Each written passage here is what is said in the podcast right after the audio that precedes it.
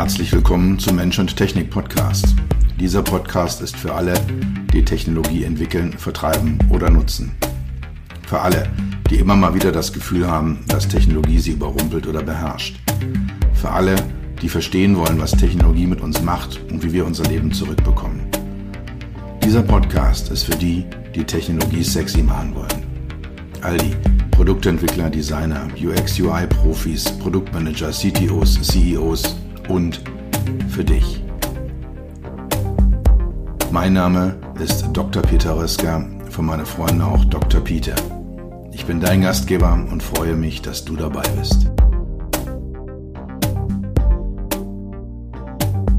Die heutige Folge des Mensch-Technik-Podcasts ist, wie in der letzten Folge versprochen, die zweite zum Thema Car HMI Europe 2023. Das Meeting fand äh, Mitte Juni in Berlin statt, Titanic Chausseestraße. Und äh, es ist eines der hochwertigsten, schönsten, wichtigsten, inspirierendsten Meetings zum Thema Automotive HMI-Lösungen, Automotive äh, Mensch-Maschine-Schnittstelle, Human-Machine Interfaces, die ich kenne. Ich äh, sehe auch zu, dass ich dort regelmäßig vor Ort bin. Bin seit vielen Jahren äh, eigentlich auch immer in aktiven Rollen mit dabei. Ich hatte versprochen, es gibt einen Bericht dazu. Wenn diese Podcast-Folge online ist, ist der wahrscheinlich schon erhältlich. Also ich sitze jetzt hier vor meinem Laptop und äh, nehme diese Podcast-Folge auf und in dem Laptop ist der Text bereits fertig drinne. Muss ich nochmal korrigieren, ein bisschen umsortieren, das Layout entsprechend anpassen. Also so die üblichen Nacharbeiten, die so nach dem Schreiben anstehen, aber das Ganze eine vernünftige Sache ergibt. Ist, wie gesagt, erhältlich.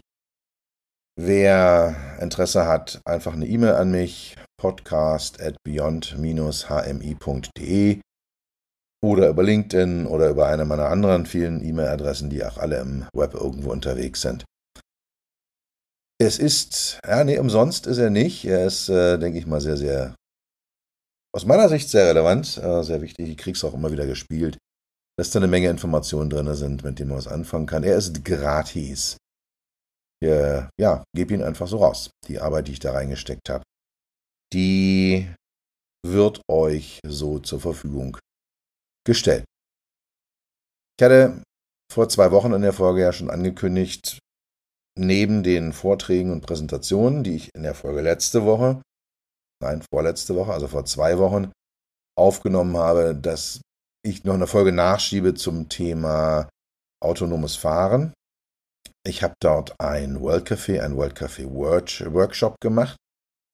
Und ja, die Inhalte würde ich einfach in der heutigen Folge nochmal grob umreißen. Was hatten wir für Themen? Was haben wir diskutiert? Welche Ergebnisse sind dabei rausgekommen? Das äh, World Café Format äh, kannte ich, bevor ich die ersten Male bei dem Konferenzveranstalter der, der Car HMI, der Firma WeConnect war, kannte ich das gar nicht. Ähm, Habe inzwischen aber erfahren dürfen, dass es ein allgemein anerkanntes Workshop-Format ist. Also das ist keine Spezialerfindung äh, dieses Veranstalters für dieses Format. Nein, ein World Café ist eine Form des äh, Kreativworkshops, des ähm, Austausches äh, der, zwischen, zwischen Experten, die allgemein anerkannt und vielfach angewendet wird. Und zwar läuft das Ganze so ab: Es gibt fünf Sessions, a 30 Minuten.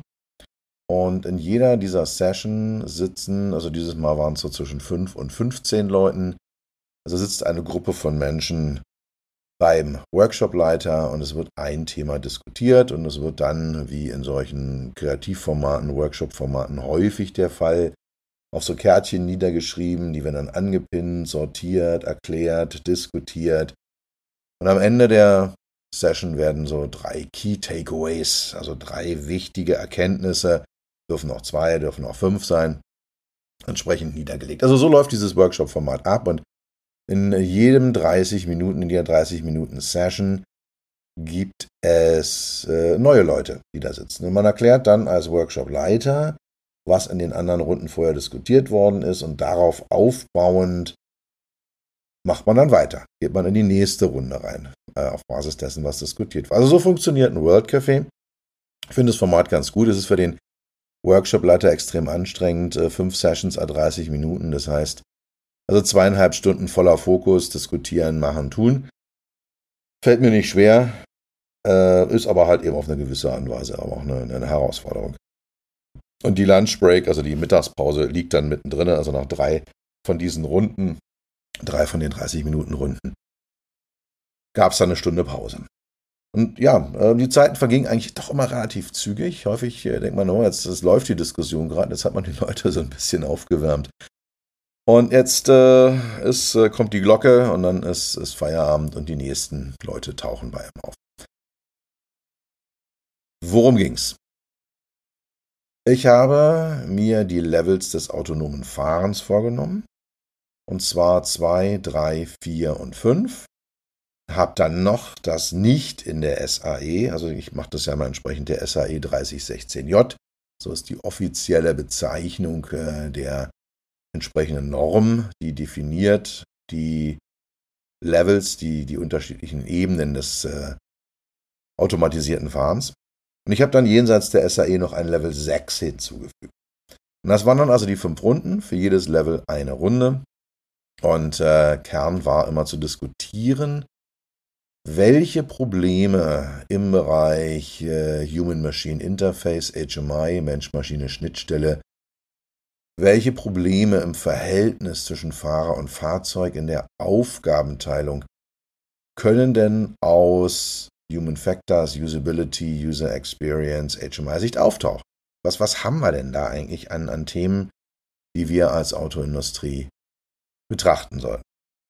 Und das habe ich, äh, ja, ähm, diese fünf Runden äh, durchgeführt und die Erkenntnisse kondensiert und werde sie jetzt hier mal in einem kurzen Überblick entsprechend darstellen.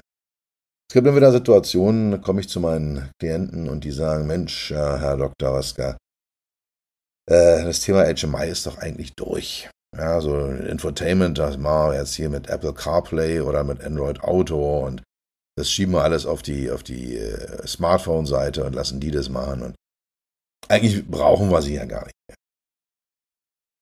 Und es ist so, dass, also erstens, nein, es ist nicht so. Äh, es bleibt ja immer noch eine Menge HMI übrig äh, zu designen, zu machen, zu stylen, das nicht von einem der großen äh, Handygiganten okkupiert, besetzt wird, abgeklärt wird. Und zweitens gibt es zum Glück eine ganze Reihe Autofirmen, die kapiert haben, dass das jetzt nicht der Weisheit letzter Schluss sein kann. Und, und jetzt komme ich zum Kernpunkt, äh, diesen, äh, den Kernaspekt der ganzen Geschichte. Wir sind im Moment dabei, das Kernverhältnis zwischen Mensch und Fahrzeug, zwischen, zwischen unserem äh, Steinzeithirn und dem rollenden Roboter neu zu definieren. Wir haben in der Vergangenheit viele Dinge automatisiert. Automatikgetriebe, Fensterheber, ähm, Regensensoren, die, die automatisch die Scheibenwischer an- und abschalten und für Licht haben wir die gleichen äh, Themen. Also da ist schon eine Menge automatisiert. Was wir heute aber tun, ist, dass wir die Kernfahrtätigkeit, also die laterale äh, Bewegung des Fahrzeugs und die longitudinale Bewegung des Fahrzeugs, dass wir die automatisieren. Und das tun wir nicht auf einmal und für alle Situationen, in allen Fahrsituationen, in allen Anwendungsfällen, das tun wir häppchenweise. Und da haben wir jetzt äh, bei, speziell mit den Leveln 2, 3 und 4 eine geteilte Aufgabe. Also bestimmte Dinge werden vom Fahrzeug erledigt, andere Dinge werden vom Menschen erledigt.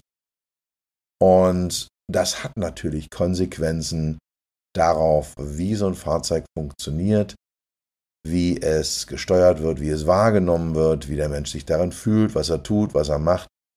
Also die Aufgabe des Menschen im Fahrzeug ändert sich auf jeder der einzelnen Automatisierungsstufen. Soweit vorab, lasst äh, uns da mal einsteigen in die einzelnen Level. Also wir haben mit Level 2 angefangen, das war die erste Gruppe, die bei mir saß. Und da haben wir eine hohe Dynamik in dem Verhältnis zwischen Fahrzeug und Fahrer, zwischen Rolling Robot und Human, wie ich das genannt habe.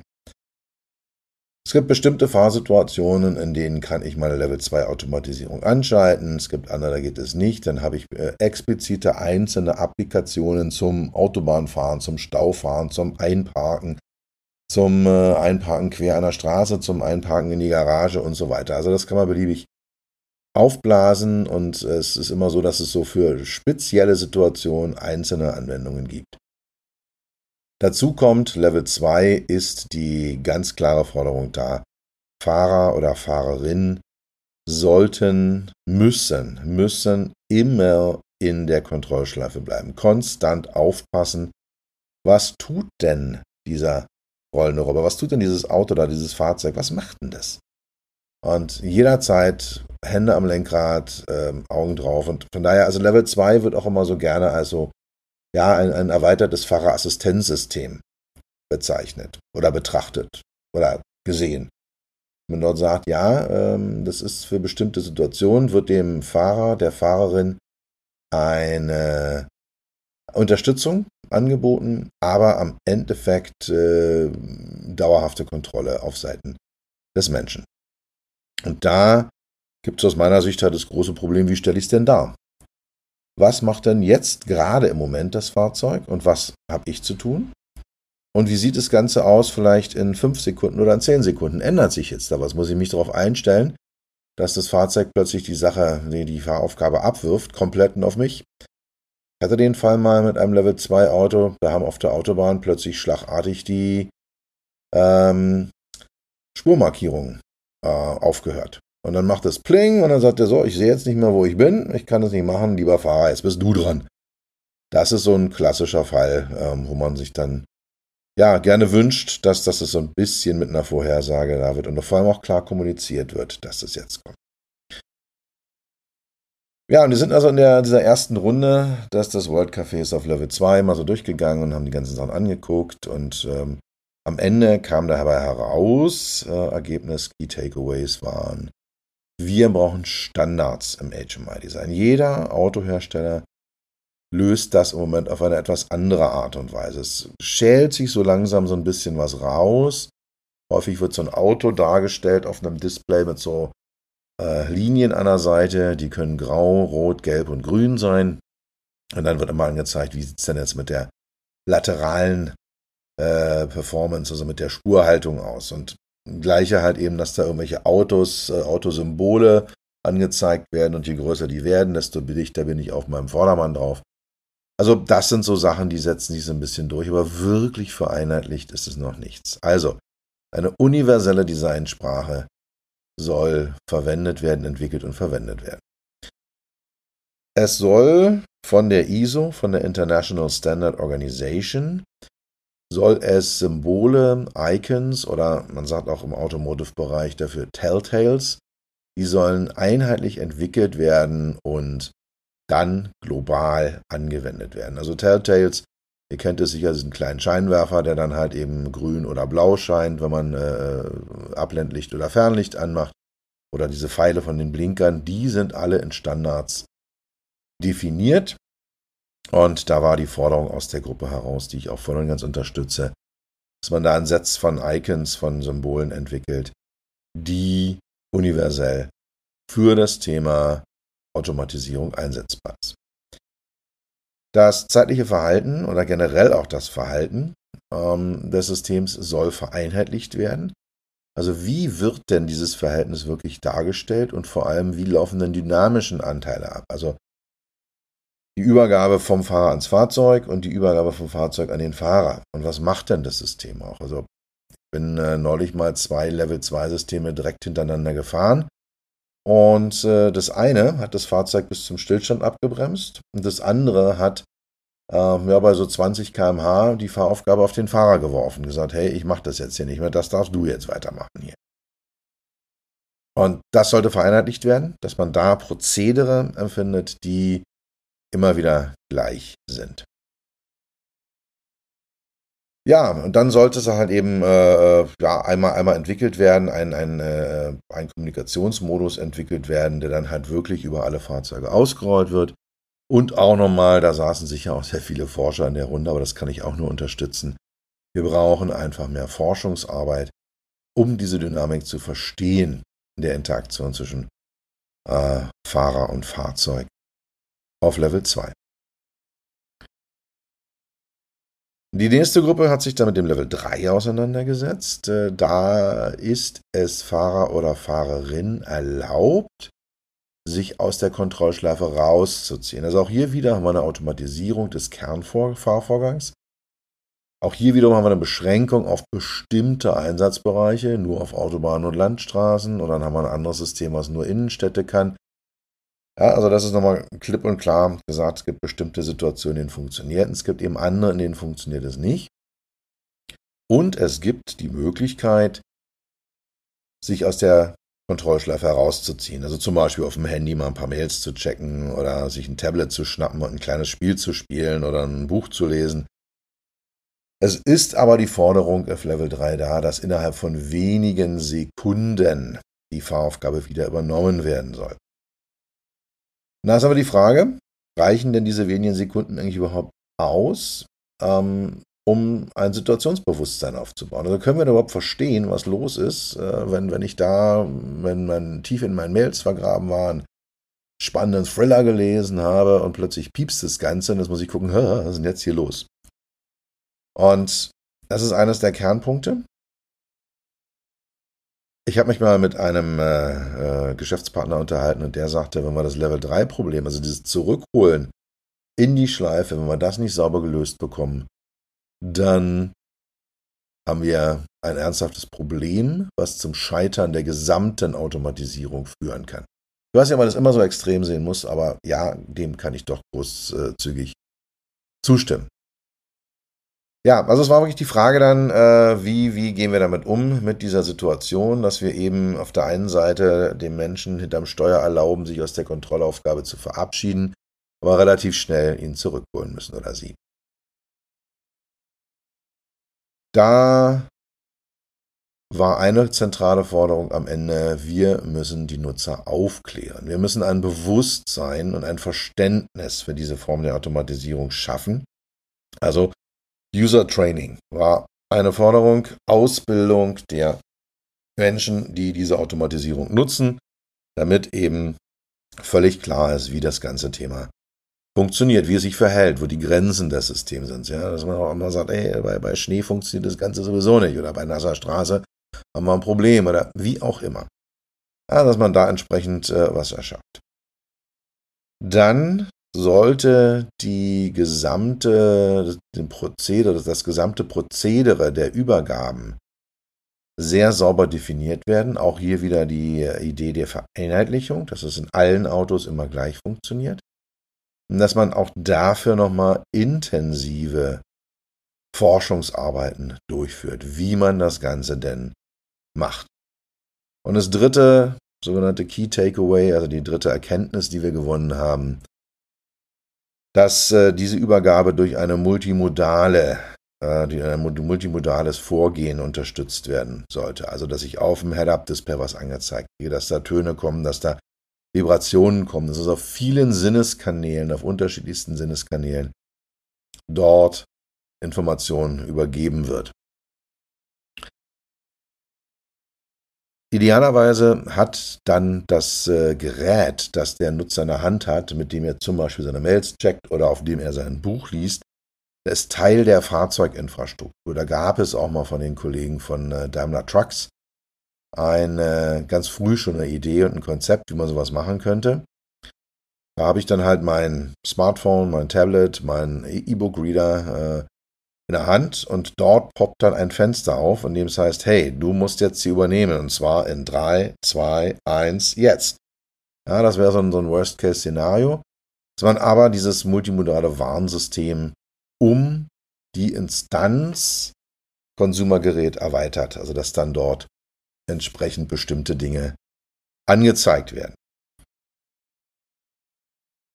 Jo, das war das Thema Level 3. Level 4. Level 4 ist im Prinzip dann wieder wie Level 3, nur dass die Übergabezeiten nicht wenige Sekunden betragen, sondern wenige Minuten. Dass auch die Anzahl der Situationen, äh, in denen das Fahrzeug alleine handeln kann, erheblich erweitert wird. Theoretisch auf nahezu alle Situationen, dass man dann auch entsprechend ähm, ja das Auto mehr oder weniger alle Fahr äh, Fahraufgaben alleine lösen lässt. Da war das große Problem oder ist das große Problem, ich vermute, dass es dann irgendwann zu einem sogenannten Loss of Competence, also einem Kompetenzverlust kommt. Ich bemerke das bei mir selber immer, wenn ich im Frühjahr auf mein, meine Harley steige. Ich bin dann im März oder im April nicht mehr so gut, wie ich im Oktober war. Ja, da fehlen so ein paar Reflexe und, und äh, die Reaktionen sind nicht so und, und die, die, die Kurven steuere ich nicht so sauber an. Und ich brauche dann so 200, 250 Kilometer auf dem Motorrad, um am Ende wieder so gut zu fahren wie im Herbst vorher.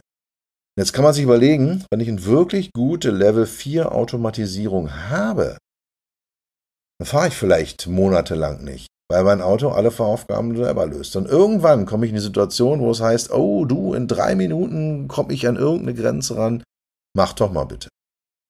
Oder der Fahrer selber sagt, hey, ich fahre jetzt hier auf eine wunderbare, schöne Küstenstraße, ich möchte gern selber fahren. Die Frage ist, ist denn eigentlich dann die Kompetenz vorhanden?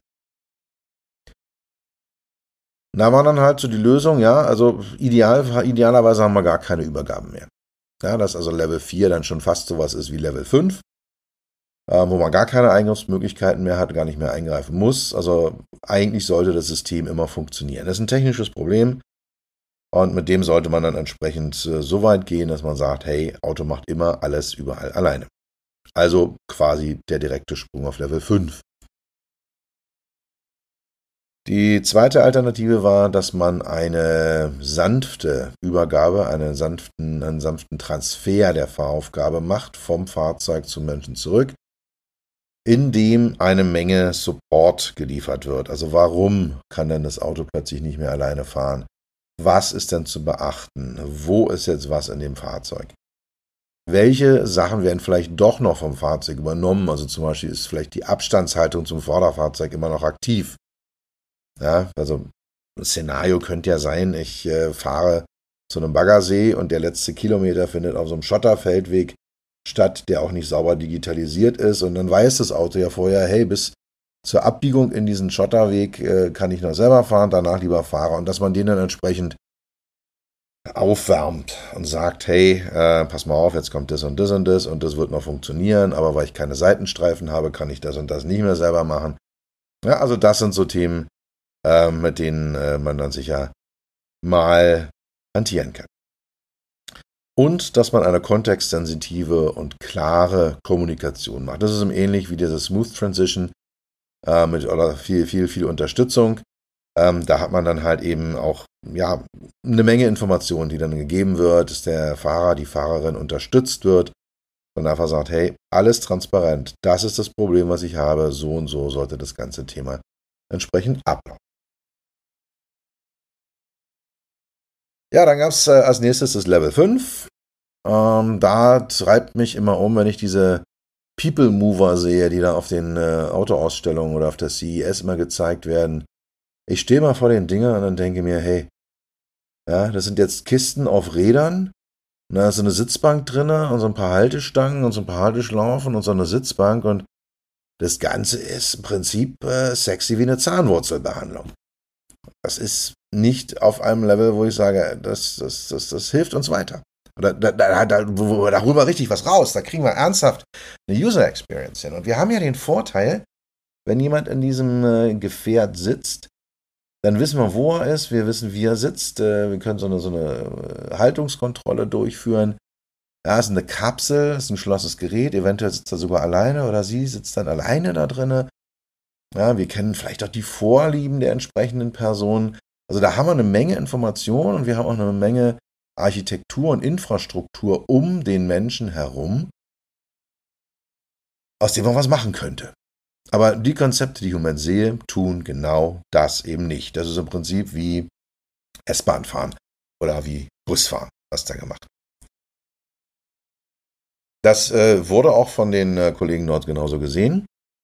Und dann auch die Frage, wie kann ich denn eigentlich bestimmte Kontrollen durchführen? Also was, was passiert denn, wenn ich jetzt unterwegs bin und feststelle, ups, ich brauche jetzt mal eine Biopause?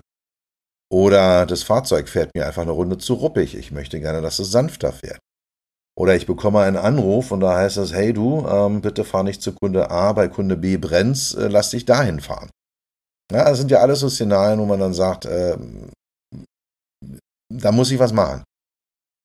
Ja, und äh, das große Problem ist, wie machen wir das ganze Thema? Und es ist auch nicht wirklich eine Lösung gefunden worden. Im Endeffekt gibt es die zwei Varianten. Ich habe eine, eine HMI im Fahrzeug, irgendwo ein Tablet, irgendwo etwas, was ich, was ich, mit dem ich arbeiten äh, kann, mit dem ich interagieren kann.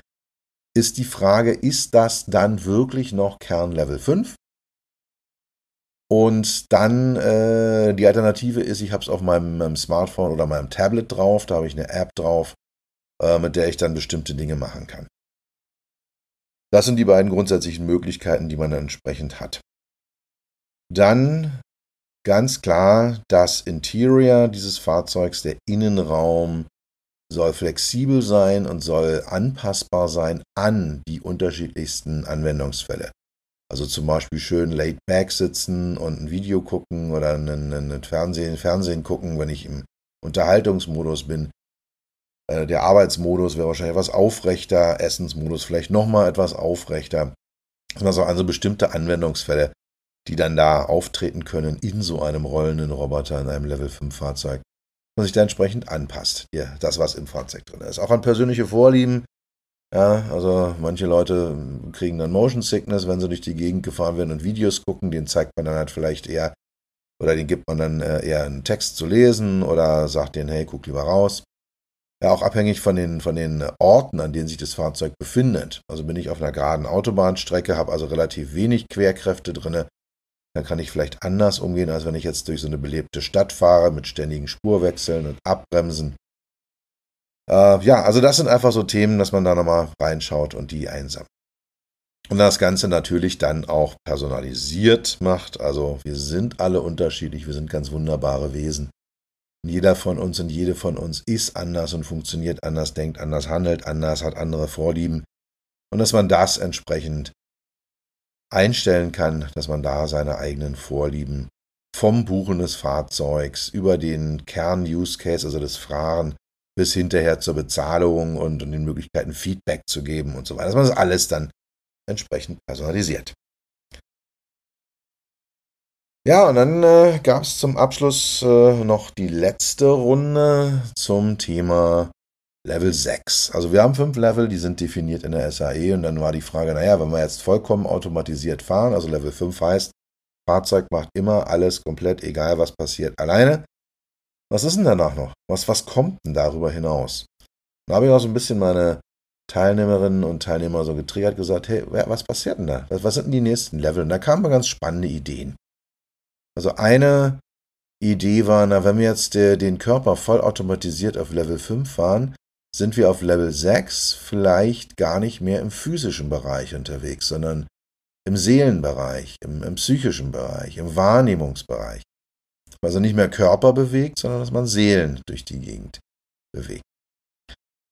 Ja, das war eine Idee. Das andere war, na, Level 6 könnte so sein, wie ein, ein Baby auf dem Rücken seiner Mutter oder seines Vaters in so, einer, so einem Tragegestell, was durch die Gegend getragen wird. Das, das Kind fühlt sich wohl, fühlt sich sicher, es ist alles gut und äh, hat auch relativ wenig Einflussmöglichkeiten darauf, äh, wo jetzt der Vater oder Mutter hinläuft, weiß aber immer, alles äh, ist in perfekter Ordnung und es wird alles für mich gemacht und man kümmert sich um mich und ich bin in einem perfekten Zustand. Und die dritte Idee, die dann kam, die fand ich super spannend. Äh, vielleicht hieß es, ist Level 6 äh, gleich, äh, gleichbedeutend mit Level 0. Das heißt also, dass Level 6 bedeutet, ich fahre wieder komplett alleine. Ich habe null Unterstützung, ich habe gar nichts. Also das Level 6 bedeutet, ich habe den Luxus, ein Auto im traditionellen Oldschool-Stil selber zu fahren. Das Phänomen haben wir bei Pferden. So bis vor 150 Jahren war das Pferd ein Standard Fortbewegungsmittel. Da gab es dann halt eben, ja, kaum Alternativen. Ähm, da gab es halt nur die Pferde. Und dann äh, kamen die Autos auf und dann wurden die Autos immer mehr und die Pferde immer weniger. Und heute ist äh, der Besitz eines Pferdes ein teures Hobby. Und genau dieser Analogie folgend könnte es sein, dass Level 6 dann auch wieder ein teures Hobby ist für Menschen, die es sich leisten können und wollen, um mit einem Auto ganz aktiv selber und voll manuell zu fahren.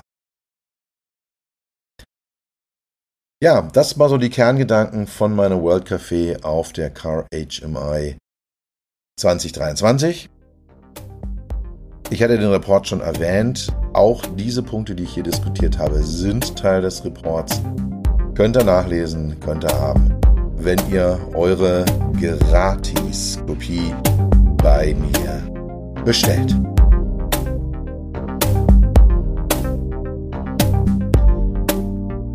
Das war's für heute. Ich bedanke mich dafür, dass du Zeit mit mir verbracht hast. Du hast etwas für dich getan, was dir keiner mehr nehmen kann. Für einen weiteren Austausch findest du mich auf LinkedIn und auf meinen Webseiten www.peter-rösker.com Rösker mit OE und SS oder unter www.beyond-hmi.de. Bis zum nächsten Mal. Pass auf dich auf und bleib gesund.